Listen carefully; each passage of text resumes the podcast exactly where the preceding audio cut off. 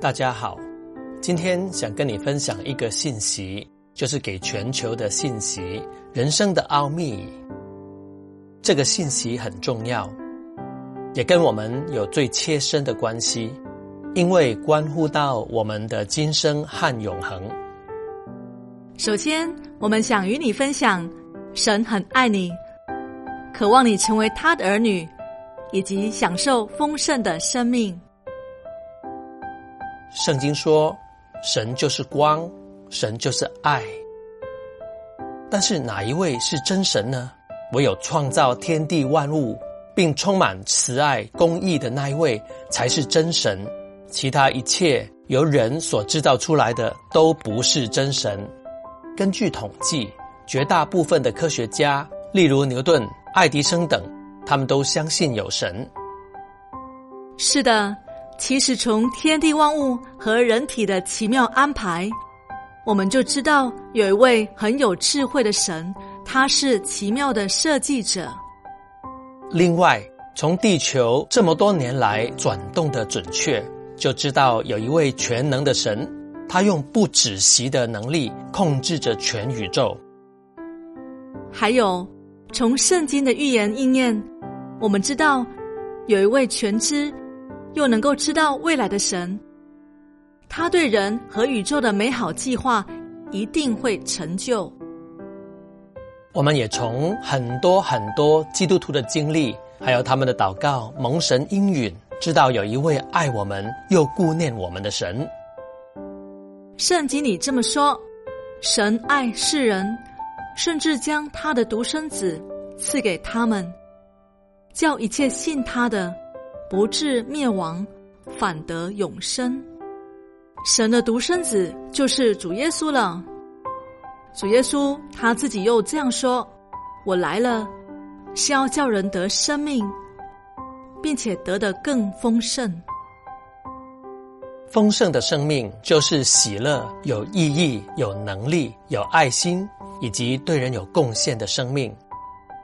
我们会用光代表神。”因为神是光明、正直、圣洁、良善和公义的，光有温暖，也代表神是充满慈爱，他很关心和顾念我们。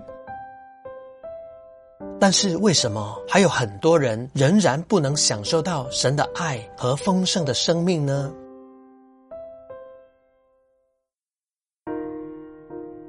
原来是罪使我们跟这位慈爱的神隔绝了，罪拦阻我们享受丰盛的生命。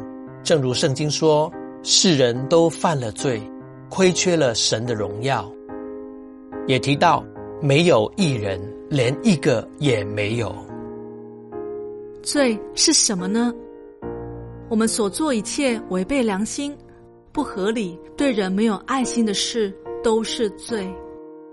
例如憎恨人、说谎、欺骗人、妒忌人、背后说话伤人和放纵情欲等等。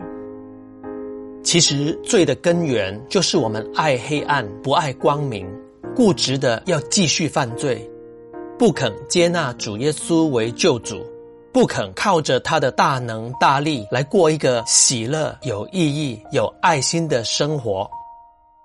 那犯罪有什么后果呢？圣经这样说：罪的工价乃是死。我们上班会有工价，就是有薪水。我们如果犯了罪，也一定有工价。意思是，犯罪必定有报应。没错，犯罪会有什么报应呢？第一，圣经告诉我们，犯罪会使我们心灵。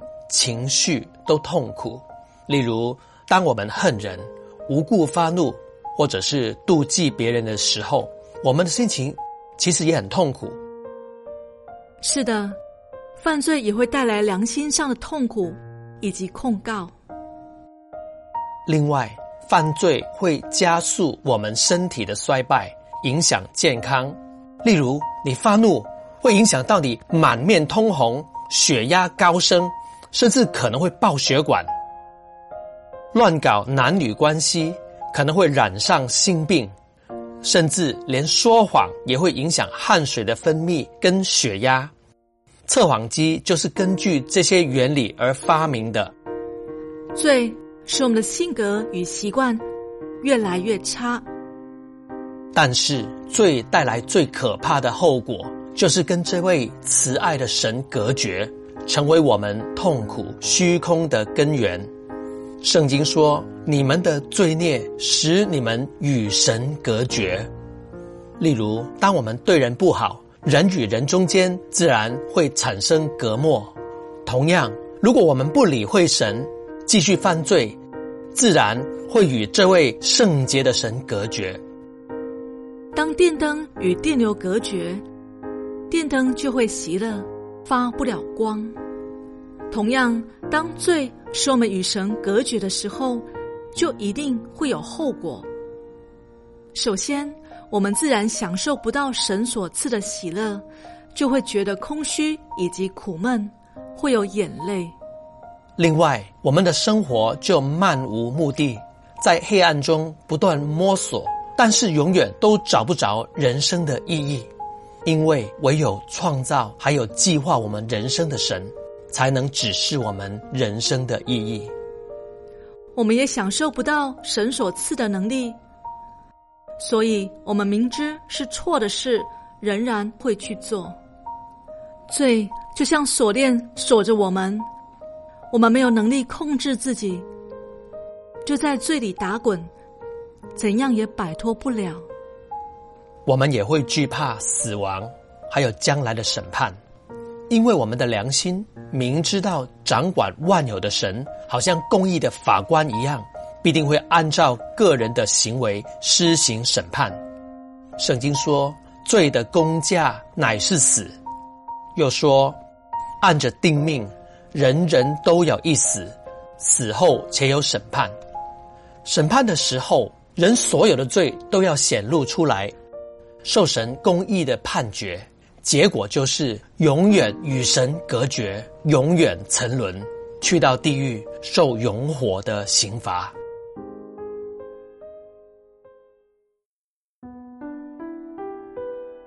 但很宝贵。神将一个唯一的拯救方法给了我们，就是主耶稣替我们死，担当并除去我们的罪，使我们能享受丰盛的生命。人虽然犯了罪，但天父仍然很爱我们，为我们预备了唯一拯救的方法。主耶稣说：“我就是道路、真理、生命，若不借着我。”没有人能到父那里去。圣经又说：“因他受的刑罚，我们得平安；因他受的鞭伤，我们得医治。我们都如羊走迷，个人偏行己路。耶和华使我们众人的罪孽都归在他身上。”就是讲到天父使我们众人的罪孽都归在主耶稣身上。圣经又讲到，唯有基督在我们还做罪人的时候为我们死，神的爱就在此向我们显明了。主耶稣是神的独生爱子，是创造万物的神。他降世为人，是为要将神的慈爱、公义和美德表明出来，使人认识天赋。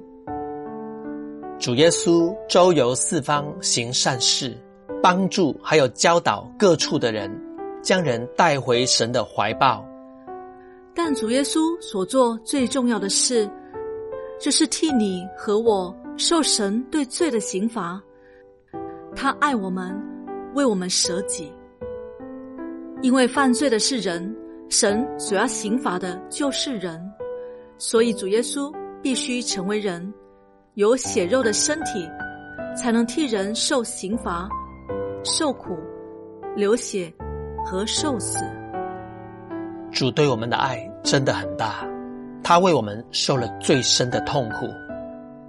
钉十字架之前，主的背被人鞭打到血肉模糊；而主被挂在十字架上面的时候，受尽羞辱，身体流血，以致越来越枯干，受尽折磨。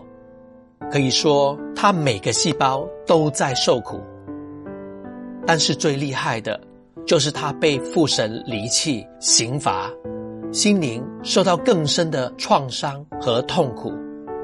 主痛苦到心脏受伤，他实在为我们受了神对罪的震怒和刑罚。全世界没有人能够完全了解主对我们的爱。以前在俄国有一位将军，在他所管理的地方立了一道禁令：谁犯了就要被鞭打一百下。谁知将军的母亲犯了这道禁令，他真的不知道该怎么办呢？最后他吩咐执行刑罚。但竟是他走上去替母亲受了一百下的鞭打，他母亲不用受痛苦，而将军也维护了法律的尊严。那些人民不会说将军偏心、不公义、不执行法律。这位将军可说是公义与爱心都并存呢。但是神的儿子，他不但替我们受鞭打。他更替我们钉十字架，担当了我们的罪。主耶稣被神刑罚和离弃，我们怎能拒绝他的爱呢？主耶稣担当了我们的罪，就是为了让一切接纳他做救主的人都能够得着完全的赦免，比雪更白。主耶稣死后第三天从死里复活。他要牵着你我的手，走完人生的道路，还要永远陪伴我们。他今天是活着的，他要听一切属他的人所有的祈祷、教导以及改变我们。